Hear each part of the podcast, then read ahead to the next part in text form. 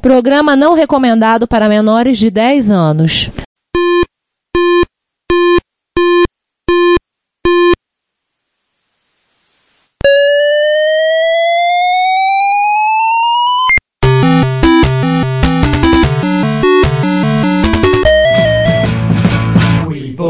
To help with your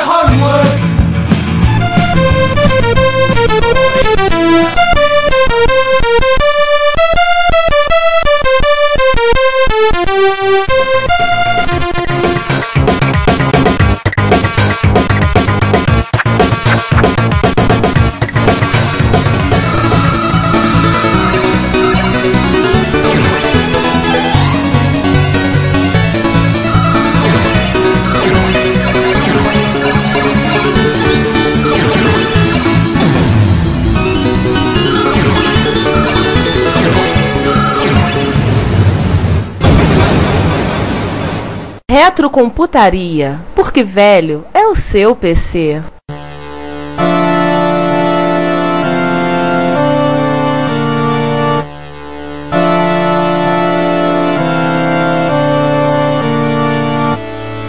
Ele é o Vigia. Por eras sem fim, observei seu mundo e registrei seus eventos significativos. Nos últimos tempos, voltei a minha atenção para realidades alternativas, os reinos que tomam para si os caminhos que a história da computação no seu mundo poderia ter tomado. E se as coisas tivessem acontecido de forma diferente? Apenas eu sei, pois eu sou o vigia e é meu o poder de ver o que foi e o que poderia ter sido. E lá vem processo por plágio. Olá, Marvel. Bom dia, boa tarde, boa noite. Bem-vindos ao 64 episódio 64 bits de retrocomputaria. E hoje o episódio vai ser divertido. Cuidado, tem maionese no chão. É, detalhe a curiosidade. Coisas caírem. Detalhe que pelo número do, do episódio, nós chegamos ao limite de endereçamento direto do Z80. Em Cabai. A partir do, a partir do próximo vai usar Maper. Sim, temos que pensar bem que. Aliás, já que é o episódio 64, podemos tocar aquela música dos Beatles? Ah, o NM64. Boa.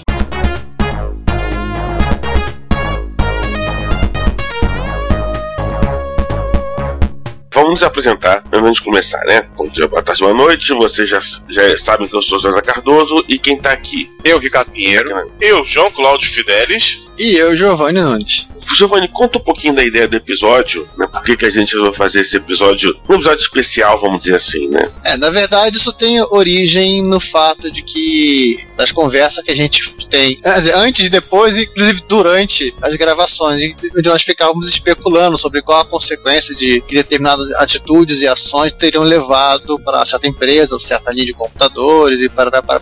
Então, assim, a gente sentou um belo dia pela tarde de sábado, alegre, maravilhosa, como que não tinha nenhum jogo de futebol interessante na televisão.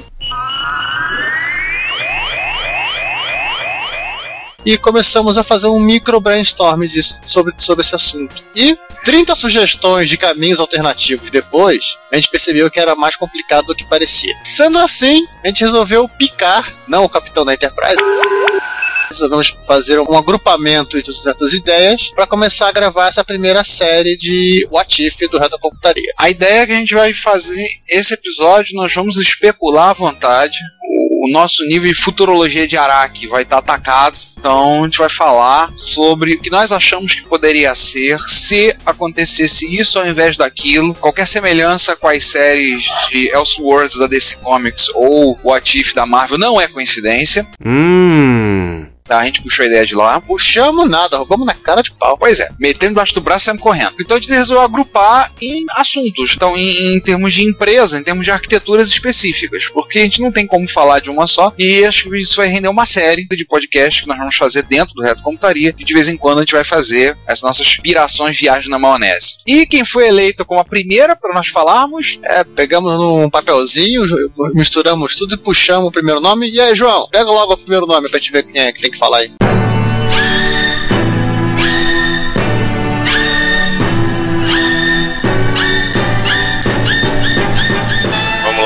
Pegando o papelzinho aqui. E a sorteada foi. Ahá, Commodore Business Machines. CBM. Cara, dada a mão do Jack Tramiel envolvida no meio, eu não duvido se ele pegou e fez com que todos os papéis fossem escritos Commodore. Pera aí, deixa eu ver o próximo. Ih, caraca, tá escrito com Commodore também. E o outro? Ó. E também. Nossa. É, é o Jack, né? Fazer o quê? Vamos falar um rapidinho sobre a Commodore, assim, sem puxar muito. A Commodore é o nome usado para a empresa chamada Commodore International, que era uma empresa norte-americana de bens de consumo eletrônicos baseada em Westchester, Pensilvânia, e que desempenhou um papel vital no mercado de computadores domésticos na década de 1980. A empresa também é conhecida pela sua unidade de pesquisa e desenvolvimento, a Commodore Business Machine, CBM. Ela desenvolveu e comercializou alguns dos maiores campeões de vendas na área da computação doméstica, em particular o Commodore 64, até hoje o computador de 8 bits mais vendido da história, lançado em 1982. Ela abriu falência em 1994, mas desde então houve várias tentativas de ressuscitar outro de seus grandes sucessos, os computadores da linha Amiga. Isso vocês já sabem tão bem quanto nós, mas mais ou menos em torno disso que você vai encontrar na Wikipedia. Aliás, a Wikipedia ela, ela não inclui aqui toda a seção barraco que co- corresponde à história dessa empresa. Commodore é a estação Barraco é a maior parte, né? Pois é. Ou, ou só tem barraco. É praticamente um caso de família de tanta barraco que tem. Então a gente começa falando então do cenário zero, né? Vamos pegar lá o- 1976. É, vamos voltar no tempo. Pequena introdução a esse fato. 76, Commodore. Nessa época, a Commodore já era uma empresa que existia, já estava razoavelmente consolidada. Ela já tinha saído daquela fase de, de comprar máquina de escrever usada, retificar e vender para o Canadá e do Canadá vender para os Estados Unidos. Já como tinha começado a vender outros equipamentos de escritório, entre as calculadoras mecânicas, já tinha passado, obviamente, por razões de pura tecnologia, para as calculadoras eletrônicas. Nesta época, se iniciou aquela história da Dexter, né, César? Ah, pois é, né?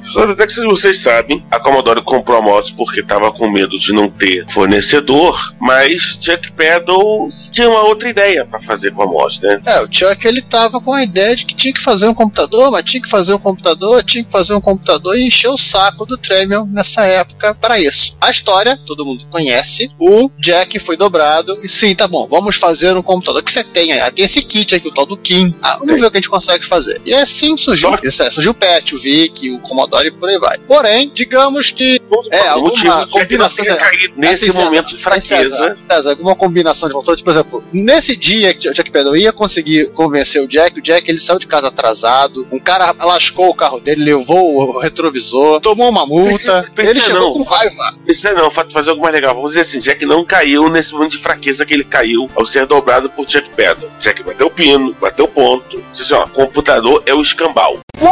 Vamos ficar Não, fazendo vamos fazer- calculadora, né? Vamos fazendo calculadora. Então tá É, bom, vou pedir as contas igual eu fiz na Motorola, né? Eu vou embora, eu vou cuidar da vida, vou fazer um outro chip em algum outro lugar e por aí vai. É, que é uma coisa a se pensar, né? Hein, César, o Irving Gold, ele salvou a Commodore foi antes ou depois da Morris? Antes. Então, antes foi o escândalo da Atlantic Alliance. Significa Isso. Se o Irving Gold não tivesse feito aquela maracutaia sem isso. vergonha de arrumar Ah. uma grana, Atlantic Assurance, eu acho que é de 66, se eu não tô errado. que foi o que deu a grana pra garantir o dinheiro, os recursos pra Commodore começar a vender calculadora, né? E obviamente Isso. comprar MOS. Isso. Se isso não tivesse acontecido, bem, acho que o Jack teria fechado as portas, aberto a versão norte-americana das Casas Bahia.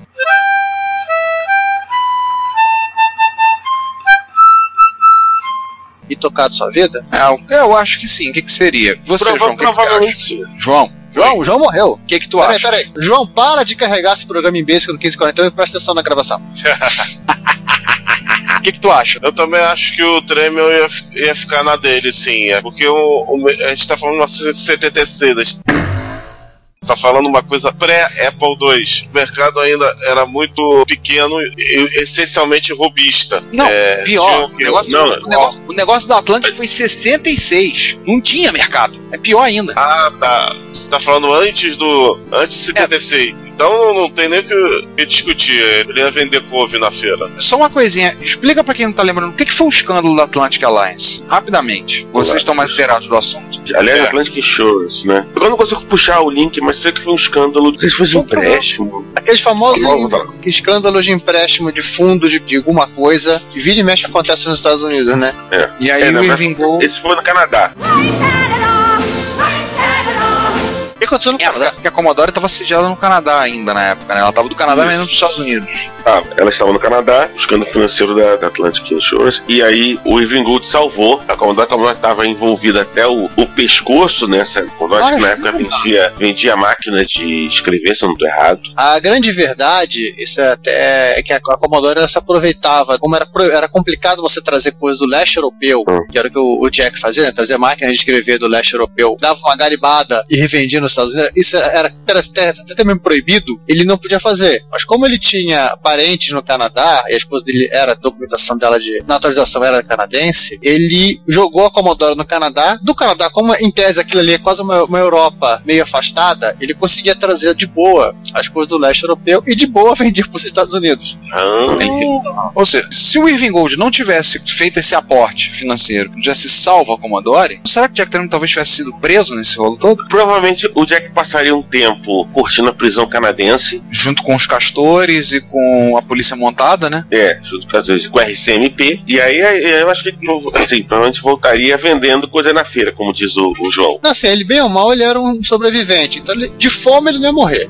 Ele ia pra Nova York, ia juntar a comunidade judaica de Nova York, ia frequentar a sinagoga, ia. Talvez fosse sócio da BH Foto. É, tudo poderia acontecer. Cara, em termos de Jack Tramiel, tu- tudo podia acontecer. Mas enfim, É, mas talvez ele não se envolvesse mais em qualquer coisa que desembocasse no mercado eh, de microinformática. Então, É, Ele, ia vender- ele ia continuar vendendo coisa, não necessariamente equipamento de escritório. Aliás, voltando ainda nesse assunto aqui, a gente falou que medo da Commodore de não conseguir mais ter integrado para montar calculadora eletrônica, isso tem, tem relação com o fato de que a TI, que era fabricante de chips para fazer calculadoras, ela que todo mundo usava. todo mundo usava, decidiu o seguinte: ah, vou fazer minha calculadora também. Em dias de hoje, pensem assim: ah, digamos que a, a Intel resolvesse fazer seu próprio computador. Não, gente, não é o esquema de que a Intel faz hoje em dia de OEM, de produção de placa, ela vai fazer a placa, todo o contrato, depois não. Ela vai abrir uma fábrica e vai produzir o computador todo. E vai parar de vender processador para os outros. Vai fazer só a arquitetura dela. Imagina dessa forma. É, o que seria, né, se fizesse isso? É, isso cai no, no mesmo, no mesmo problema da Atlantic Alliance, né? O Commodore vai ser obrigado a fechar as portas ou mudar seu mercado, de, seu foco. Mudar linha de atuação, né? Pra quem já tinha vindo de máquina de escrever, que virou calculadora, acho que não ia demorar muito pra ele voltar pra máquina de escrever, ou, sei lá, vender geladeira, fogão. Ele ia fazer a Casa Bahia. Isso aí é o, é o menor dos problemas. Isso aí certamente que o, Jack ia se virar. Porém, nós estamos aqui no nosso futuro alternativo, em que Jack Peddle acabou de assinar a demissão da MOS. Ele Ah, resolveu montar. Jack Pedal. Ele acabou, ele vai fundar a, a- a segunda startup da vida dele. É, e aí o que acontece? Jack Pedal montou um, ele vai fazer um novo chip com o Ainda sucesso do, as ideias do 6502, né? É, com o sucesso do 6502. Alguém na Apple curte a ideia e usa esse novo chip, que é extremamente interessante pelo fato de ser um, um sucessor do 6502 no Apple III. O Apple III foi o único caso em que em todos os nossos cenários passados, presentes e futuros, o resultado é sempre o mesmo. Ele é um ponto fixo no espaço-tempo, né? É um ponto fixo no espaço-tempo, né? e Ele é vórtice e ele fracassa. Série miseravelmente também. não vai citar aqui, né? E aí, Ele, fracassa, ele fracassa sempre, né? Um, eu vou abrir um parênteses aqui. Esse chip que a gente botaria ele como 6502 compatível, ele estaria pro 6502 que os 80 tá pro 8080? Ele estaria de que seria alguns anos antes o, o 65C02 ou até mesmo o, 8, o 65816. Uma evolução do 6502. Justamente voltado para fazer um computador. Mas que não deu certo. É, não, não salva Apple 3 do buraco, né? Jack Pedal vai pro anonimato, pro obscurantismo, ninguém mais lembra dele. Vai trabalhar na HP, vai fazer outras coisas da vida dele, vai cuidar da vida. Aquela famosa briga entre Moz e Texas, que chega no ponto da guerra dos computadores domésticos, ela acaba se abrandando, porque acaba não acontecendo. O Moz 6502 ganha uma certa hegemonia contra seu, seus clones licenciados da, da WPC, a, a Ricoh, Sintec, eu acho que também chegou a fazer é, o 6502, até porque o Tremel deu um jeito de ser o único fazedor razoável de 6502 na praça. É, o termo, na verdade, ele, ele acaba criando uma maneira de, mesmo toda a patente de proteção intelectual, ainda na infância, em termos de computador, dele conseguir fazer com que o único 6502 que, ti- que seja que funcione da maneira que tem que funcionar seja o 6502 da MOD. E com um preço razoável. Com preço Ah, barato. sim, ele, ele era extremamente competitivo em termos de preço, né? Uhum. Anos mais tarde, a MOI Japan, ou Commodore Semiconductor Group Japan, ela assina um contrato para uma fabricante de coisinhas chamada Nintendo para fazer o chip de um console de videogame deles, ao invés de ter acontecido com a Record, já que a Record não teria tanto cacife para fazer um clone de 6502. Sim. E aí com isso ela ganha, acaba durante um bom tempo acaba tendo um mercado cativo. Tem um cliente, um, todo mundo pediu a Deus, né? Fornecendo chip para um fabricante de videogames, vendeu horrores, né? E forneceu É, pros dois, né? Pro Nintendo e Super Nintendo. Exatamente. que se mantém, né? A parceria é tanto sucesso que a Nintendo não só se mantém, como ela acaba se tornando acionista da, da MOS para manter essa, essa parceria, essa aliança, e a MOS passa a ser o único produto da MOS barra CSG em mercado de consumo. Todo o resto ela mantém a linha, mas ela acaba concorrendo com a Texas em mercados que muitas vezes são fora do grande mercado de computadores, inclusive tendo a sua própria linha de calculadoras científicas para mostrar a capacidade dos chips dela. Sim, além de outros instrumentos de laboratório, né? Aí você teria uma concorrência para HP, por exemplo, no ramo de calculadoras, né? Sim. Isso. Ou não, de repente a HP resolve desistir dessa vida, já que a HP tem outras coisas que ela produz e deixa, deixa de lado a- a as calculadoras e fica, e fica de boa cuidando de outras coisas. Então, ou seja, E tá você faz, HP12C. é, nesse nosso mundo alternativo não tem HP 12C. É, não. É, talvez tivesse a, a MOS do CC, né? Não, É. a CSG, sei lá, Commodore. C40, por exemplo, C50, alguma coisa É. parecida. C64. Esse mundo que a gente pensou aqui é alternativo, poderiam ter essa situação. Plausível isso. O que, que vocês acham dessas aspirações alternativas? Tá válido? Tá tranquilo. Cara, ai- ainda vai piorar. Não, essa é uma delas, né? A gente não tá encadeando, a gente, a gente tá imaginando apenas pontos isolados no espaço. Falando, ainda, ainda vai, à medida que a gente rolar os dados, lá gigantesco na televisão, cara, empurra, a gente tem cenários ai- ainda mais loucos daqui pra frente. Com certeza. Eu acho que o cenário 1 já é mais louco. Então vamos pro cenário 1? Vamos. Lançado em 1987 pela Unitron, o Mac 512 foi o primeiro clone. Cenário 1, 1983. Nossa, Ah. esse O que ocorreu em 1983? A guerra de preços entre Commodore e Texas, que acabou ocasionando o grande crash dos videogames de 1983 e 1984. É, na essa que é a verdade- diferença da Commodore contra o mundo. É, na É. verdade, o- essa guerra de preços ela acontece com os computadores e os videogames eles acabam também sendo metralhados com bala perdida. É, eles acabam sendo pegos no, no fogo cruzado, né? O mercado Assim, de não é. é, os videoga- é, os videogames assim, ele já tava, como se você analisa o, o cenário, a coisa ela já tava indo pro buraco. É, tava começando a descer a ribanceira, né? Só A melhor, a melhor, assim, Ricardo, a melhor afirmação que eu consegui achar até hoje desse, desse negócio, estamos indo pro buraco, era o seguinte, a Atari, quando ela lançou o... Tirando o ET, né? Não, não, tô falando, nem vou falar do ET. 81 ou 82, João, o Pac-Man. 81. 81, ela encomendou torno acho que de 1 milhão e 800, não, acho que 2 milhões de cartuchos do jogo. O problema é que é o seguinte, ela encomendou mais cartuchos dos consoles que ela já tinha produzido. Ela considerou que o jogo era tão bom, todos aqueles que tinham comprado um Atari iriam comprar o jogo, e que pessoas que não tinham Atari também iriam comprar o console por causa do jogo. Muitas pessoas, geralmente as que gostam do ET, sim, existe gente meio masoquista pra tudo. Muitas pessoas que gostam do ET, principalmente, dizem que o Pac-Man foi o principal fator do Crash. O ET foi só a pá de cal. Algumas pessoas elas com- com- comentam que é o seguinte: o Atari 2600 não tinha hardware para rodar o Pac-Man. Ele só Sim. tinha dois sprites na tela. Então o que eles fizeram? Um sprite é o Pac-Man, os outros três fantasmas, eles literalmente são sprites multiplexados. Por isso que eles piscam feito retardado. É verdade, verdade. Eles piscam pra caramba. O Pac-Man do Atari é muito ruimzinho, assim, muito feinho. Olha, então eu vou dizer que o Miss Pac-Man é um verdadeiro milagre. Porque o Miss Pac-Man, todos os problemas da Atari foram corrigidos naquele jogo. Ah não, Miss Pac-Man é muito bonitinho. O jogo é muito bem feitinho. O jogo é um verdadeiro milagre, então, pro, pro Atari. Ele sai de 2K 16, cara, se não. Acho que ele é 16. Literalmente, ele prova que o Pac-Man poderia ser feito decentemente. É, mas o, o nosso ativo não é fazer o Pac-Man bem. Não era ter feito o Pac-Man Pac-Man continua caprichado. uma porcaria. É, o Pac-Man continua. É outro ponto fixo no espaço-tempo. O Pac-Man do Atari é muito ruinzinho. Pois é. Pancadaria de Commodore contra todo mundo. Acontece o cenário alternativo. A gente imagina o cenário alternativo que é o quê? A Commodore Cifra.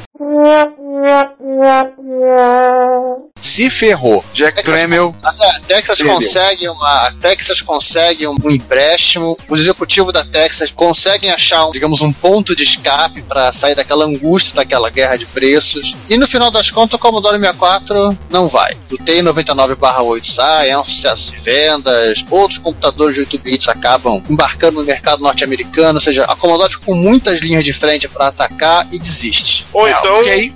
Continuação do cenário zero. Commodore, como empresa de micros, não existe, só existe a MOS, e a coisa começa a fluir assim. Não, não, aqui o Commodore 64 saiu. Digamos que o Commodore 64 ele não conseguiu ser lançado pro Natal de 82, ele saiu no meio de 83. Ele perdeu um tempo, o tempo era importante. Sim, em termos de mercado, o tempo é fundamental. O momento de entrada no mercado é fundamental. Então, assim, a gente pode dizer assim, ela entrou em muitas frentes e com isso ela tomou na cabeça. Ela perdeu. Né? Desistiu, A- chega. E aí com isso ela, o Commodore 64 foi um fracasso. A gente pode imaginar nesse universo alternativo, nessa realidade alternativa aqui. Olha, não é o bom Commodore nada, 64 não. Eu não consigo imaginar o Commodore 64 sendo um fracasso. Ou melhor, É não um fracasso, ele, não- ele foi metade do sucesso que ele foi. Mas foi o Ele foi suficiente. bem. É, É acho a- que metade é- dele é até muito. Então ele foi, ele foi bem É. menos, bem menos sucedido. É, Pra aquelas- imaginar, pra imaginar o Commodore 64 sendo mal sucedido, eu teria que imaginar o Commodore 64 com uma máquina do tipo, como se ele fosse um VIC 2.0, ou seja, como se ele fosse o que a Atari fez com a linha dela de 8 bits, o Tremor fez igual. Fe- Fez um VIC um pouquinho melhor e pronto.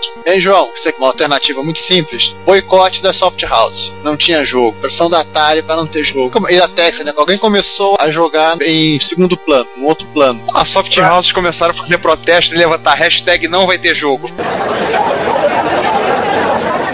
Não vai ter jogo.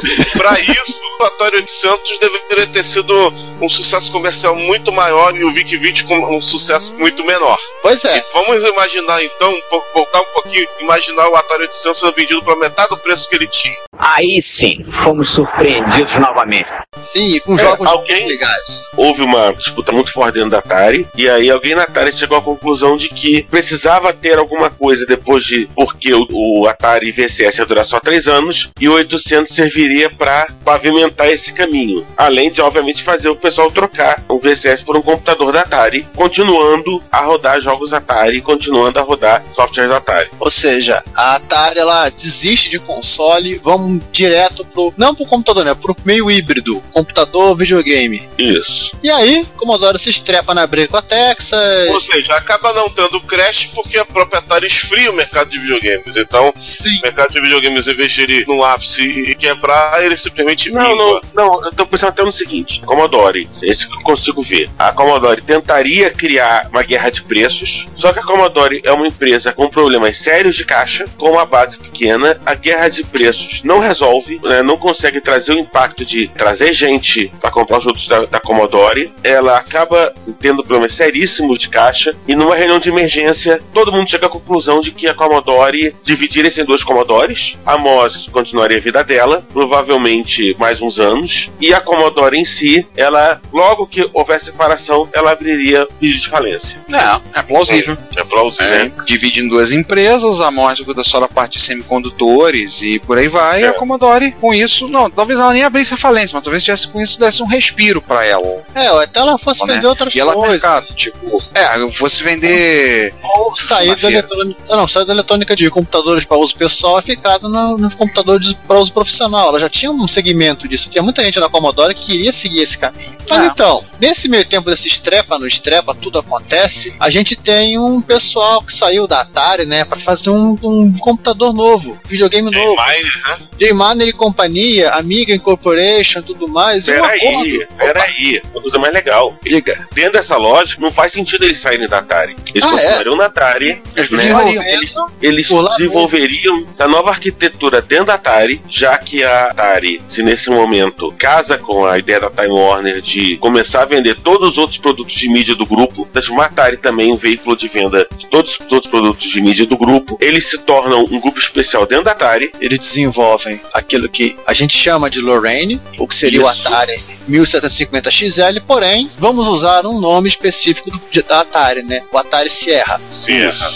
É, é porque 1750 daria essa ideia que ele fosse sequência da família Atari, 400, 800, 1200. E é uma arquitetura completamente nova, completamente É. zerada. Acho que não, não caberia, nesse caso, usar um número fazendo da mesma forma. Teria que partir, olha, agora é uma coisa completamente nova. É, e o Sierra é Eu acho que a Atari Sierra cairia bem. lançado no final de 84, né, César? É, provavelmente Pessoal, início. teve- tendo não, não, eles- não, eles- 84 não. Eles tendo Assim, recursos, eles conseguiriam em 84. É, mas eu provavelmente não daria o impacto que eles esperavam pra sair. Agora tô pensando assim, realmente, todo mundo lançava na época coisa na, né, Na SES, na né? Computer Electronic Show na SES. Talvez se fosse uma coisa tão forte que a Atari lançaria o Serra dentro da SES, mas lançaria um dia antes, inaugurando uma tradição que hoje se tem dentro de todas as feiras, você fazer press days antes da feira propriamente dita, onde saem os grandes lançamentos hoje em dia, né? Ah, é antes das verdade. feiras. A Atari lançaria isso, tipo, pra um dia que só se falasse de Sierra. Ela vai ter o dia dela, somente o Sierra Day, e falaria Isso. tudo lá. Ela seria uma estratégia, realmente, uma É. estratégia interessante. E aí, obviamente, todo mundo ficaria absolutamente com o queixo caído com a nova geração de computadores Atari. E aí, Sim. obviamente, ele conseguiria levar toda a Time Warner junto com ela para lançar coisas pro Sierra. Aliás, em dois sabores, né? O Sierra na versão console e o Sierra expansível para computador e o Sierra já computador. Isso. Poderia, poderia expandir o modelo de um videogame. Você fala um videogame, um videogame que pode virar computador e um computador, ou seja, três máquinas diferentes dentro da mesma arquitetura, da mesma família.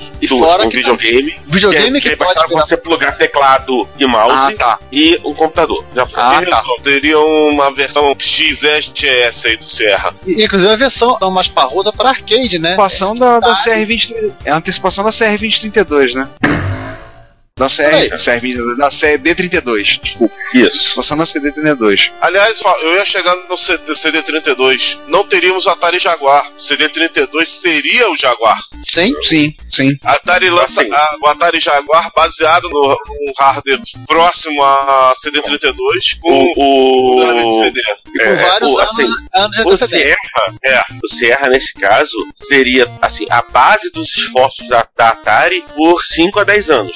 Desenvolvimentos do Sierra, é, avanços, seria a base da Atari aí pelos próximos 5 a 10 anos. Pelo menos. E nessa vida onde os 8 bits, obviamente, já estariam morrendo em 85, que daria para disputar com uma máquina como a Sierra, e não teve um líder de vendas como o 64, o que, que sobra no mundo? E não- também não teve uma amiga brigando com a Atari ST, né? E outras máquinas de 6 bits de outros sabores. É porque dessa forma o Atari ST não existiria, você Acho que- teria somente Sierra Ricardo, Ricardo, acho que até o próprio Macintosh da Apple estaria. ameaçado. Poderia ter virado o que anos depois foi o Next. Né? Vamos fazer um nicho do nicho. Você acha mesmo? Você acha que a Apple não tentaria brigar nessa. do- A Apple ia ter o problema de não ter assim, a quantidade de recursos que a Atari tem à disposição. E o principal. um- Não, eu- é, e o principal, um- né? um- É, um nesse- até, até, até acho que em algum momento haveria uma pressão em cima da Apple, ou do próprio Steve Jobs, ou do- dos próprios acionistas, para que ocorresse com o CR, mas sem a- o dinheiro, sem as condições de distribuição, porque o CR seria vendido em qualquer birosca nos Estados Unidos. Sim. Você lembre-se que você tem Jack Tramiel na história. Jack Tramiel. Não, o Jack é, não não, tá aí. Não, a Time Warner tá aqui. Ah, é verdade. desculpa. A Jack Tramiel não Time estaria Warner. aí, verdade. Falei Não. besteira. O Jack Tramiel. Você teria a Time Warner. A Jack Tramiel não estaria na Commodore vendendo chuchu na feira. Isso. É, isso aí. Ness- Nessa lógica, Jack Tramiel tá vendendo, sei lá, calculadora, máquina de escrever. Não tá em, Vendendo tá em bag. outra. Ele tá Tá vendendo bagel. Ele abriu uma padaria e tá vendendo bagel. Não, pode ser. Pode ser, né? Tá vendendo bag, eu- assim, só Só que eu acho que realmente tem, tem esse probleminha, que a Warner talvez não fosse tão sagaz no, no quesito droga. Pera aí. No, no quesito droga, realmente, perto da fronteira com o México. Opa, desculpa. É outro podcast. Outro podcast.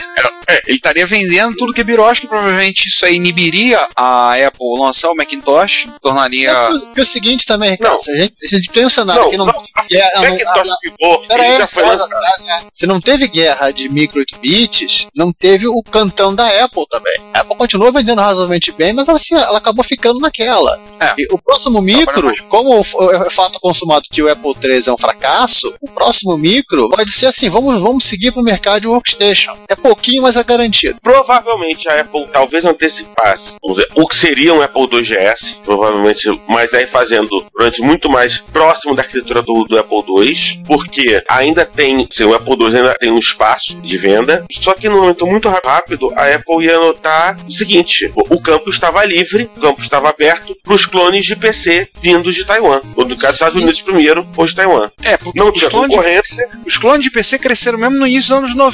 Nosso, nesse universo alternativo, a gente poderia dizer que eles cresceram a partir de 85. Não tem ninguém ocupando os buracos que o Atari ST, o GS, o Mac e companhia criaram. É. E você tem ainda o pessoal crescendo ainda com Doge, né? Eu acho que a gente pode colocar também como ponto fixo no espaço que o Windows só se tornou usável no Windows 3.0, né? Em 1990. É, só o depois que- que, a é, o que Microsoft acontece brigou com a IBM.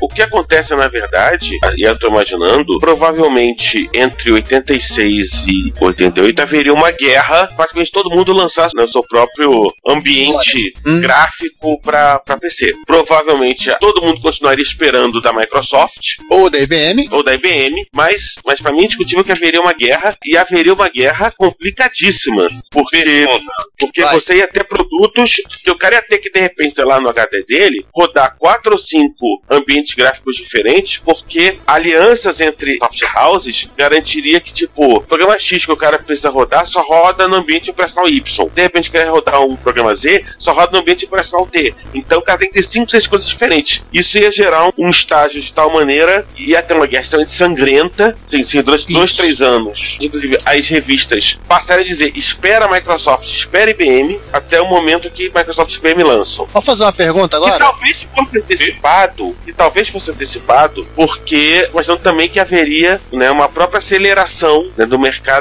de placas gráficas para PC. Era isso Mas que eu ia daí- perguntar. Talvez Então, em antes disso. 86 já teríamos VGA, né? Não, o VGA Digital. 87. Mas talvez a gente tivesse, por exemplo, aceleração 3D no início dos anos 90. Blitter, no caso. Aceleração 2D. Blitter, é, aceleração 2D com Blitter, tudo, e você tivesse já o 3D entrando logo depois, antecipando aí 5, 6 anos. Eu acho Na que o verdade- Blitter viria antes. O Blitter Não, o viria. Blitter, o Blitter viria 80. antes, porque, porque o- a parte 3D ela acaba sendo uma necessidade que só vai aparecer oficialmente a partir da necessidade de você ter gráficos tridimensionais lá pro meio dos anos 90. Mas uma coisa que a gente pode pegar nesse cenário aqui, hein, César, é que a própria Apple poderia portar o que seria o System para um PC. Olha, esse aqui é o PC da Apple, nós rodamos System no nosso. É, é uma ideia interessante. Ou seja, a própria Apple e acaba poderia- chegando à conclusão. Ela poderia licenciar o System para outras máquinas. o Mac seria morto muito antes do, do que ele foi. Por aí. Seria, você teria, a Apple teria que, mas isso aí te bate um esbarro numa coisa, mudar a filosofia interna da Apple. A Apple é uma produtora, até hoje é uma empresa É. de hardware. Para ela o software é. é. um acessório. Eles teriam que Não, pesar, O eles que, teriam o que que- pesar o na que- balança. o que provavelmente, ah, nesse caso, a solução a ser feita seria mais uma separação. Provavelmente a Apple montaria uma empresa só para cuidar de, de licenciamento do system para fora do mundo Apple. Aí eu tô imaginando uma uma coisa bem sofisticada. A Apple continua produzindo system para garantir que ela tem uma vantagem. Ela licencia o system para essa empresa, a System Incorporated, com código-fonte. A System Incorporated porta o código-fonte para IBM PC, para x86, e aí os fabricantes, os clones PC clonariam e licenciariam da System Incorporated e não da Apple. Montariam uma subsidiária para fazer esse trabalho. A Apple continuaria sendo uma empresa de hardware, Haveria uma plaquinha com uma ROM específica para rodar o system para você espetar no seu PC. isso. É como foi a Claris, né? No Tá. nosso universo, a Claris é uma divisão do nível da Apple. Né? Talvez não existisse a Claris. Fosse tudo pra System, mas a System É. Incorporated. Aliás, É. César, essa visão é aquela que a, a Apple tem tardiamente, no, no final da primeira metade da década de 90, quando ela licencia os clones de PowerPC. Vou só acrescentar uma coisinha. que- só ei, Só que tem uma diferença Ah. hoje, Tony. Porque, Ah. porque você está falando não licenciamento, não de, não clonagem do PowerPC, portanto competir com ela mesma. Mas sim, Hum. licenciar, portar o sistema operacional para uma outra plataforma e licenciar esse sistema operacional. A Apple continuaria com os micros dela rodando Motorola ou sabe sei lá o quê? e ela portaria o System para o x86 e a System Incorporated faria o x86. É um pouco diferente do que efetivamente foi feito pelo Scully no meio da década de 90. Porque, na verdade, a Apple continuaria correndo sozinha nesse mercado. Até imaginou, na verdade, que em algum momento a Apple tentaria lançar primeiro a- o sistema para os computadores Mac, depois para os x86. né? Tentaria primeiro, mas em algum momento sofreria pressão para que lançasse ao mesmo tempo. Mas de qualquer maneira manter empresas separadas para quê? Para justamente né, a Apple continuar sendo uma empresa de hardware e não uma empresa de software. Aliás, posso acrescentar mais uma coisinha nessa brincadeira? Pode. Esse cenário de barata voa, a Microsoft ela não, acaba não, não conseguindo crescer muito dentro da, de ser uma subsidiária da IBM. Ela não arruma briga com a IBM com o S2 para tentar lançar o Windows. Ela fica na dela e vê o que vai acontecer. É, até imagino que na verdade a Microsoft já teria um plano B. Seria o plano B nesse caso. Mas ela esperaria criar a Zorra no mercado e no momento que ninguém se entende no mercado de, de interface gráficas para PC, ela vai direto né, nas soft houses, leva o Windows, diz: olha, porte para minha interface gráfica porque eu vou, vou lançar a interface gráfica que vai unir todas as tribos, como foi o Nirvana. Até 96 tá saindo. Então você tá saindo. A Microsoft tem uma grande vantagem. E isso é uma coisa que se mantém coincidente, inclusive até hoje. E é, pra mim também, assim. A Microsoft ela sempre teve uma relação extremamente interessante com os desenvolvedores. Tipo, os desenvolvedores gostam. A Microsoft ela se preocupa com o desenvolvedor. Developers, developers, developers, developers, developers, developers. E aí eu tô imaginando que a Microsoft, dentro da guerra, ela entraria como, tipo, olha, ao contrário dos outros que lançam as coisas e fazem exclusividades, eu vou lançar o Windows. Eu lanço o o SDK antes do programa Windows, de tal maneira que quando eu lançar a minha interface gráfica, seu produto já vai estar pronto, com menos esforço do que você teria que implorar, pelo amor de Deus, pra empresa, pra liberar o software. Eu também fico imaginando que teriam aí alguns favoritos, justamente pro cara poder comprar, ah, você quer rodar Lotus 1, 2, 3, você tem que usar a interface tal. Ah, você quer rodar WordPerfect. Ah, você quer usar a interface tal. Então o cara fica com 5, 6 interfaces. Estou imaginando que a Microsoft, isso é uma coisa se manteve dentro do DNA da, Microsoft, de conseguir trazer o desenvolvedor para o campo dela, ela entraria como aquela que não se preocuparia com exclusividades para lançar o Windows para todo mundo. Talvez nesse caso ela até conseguiria aumentar o soft power dela, justamente porque ela teria salvo o mercado de PCs que já era extremamente dominante no final dos anos 80 de se fragmentar assim de maneira bizarra. Porque nesse cenário, a própria IBM deve, ter tentado a arquitetura PS2 antes, um ano antes da que ela conseguiu. E também teria fracassado nessa brincadeira.